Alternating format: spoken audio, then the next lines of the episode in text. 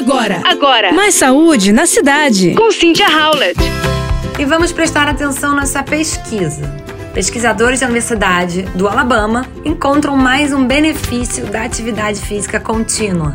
É sabido, claro, por todos que a atividade física previne as doenças cardiovasculares, do coração, faz bem à saúde, etc.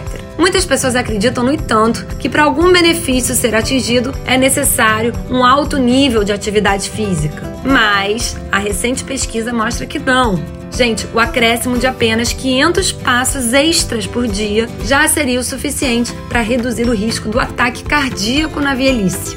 Portanto, se você ou algum ente querido se encontra sedentário, tente isso. Adicionar 500 passos a mais todos os dias. Seja indo para o trabalho, indo buscar seu filho na escola, procure caminhar mais, subir escadas. Um segundo momento, por óbvio, a pessoa aumentar o nível de atividade física conforme a tolerância de cada um. Então, o desafio a partir de hoje é começar a contar os seus passos. Vamos? Você ouviu Mais saúde na cidade. com Cynthia Howlett.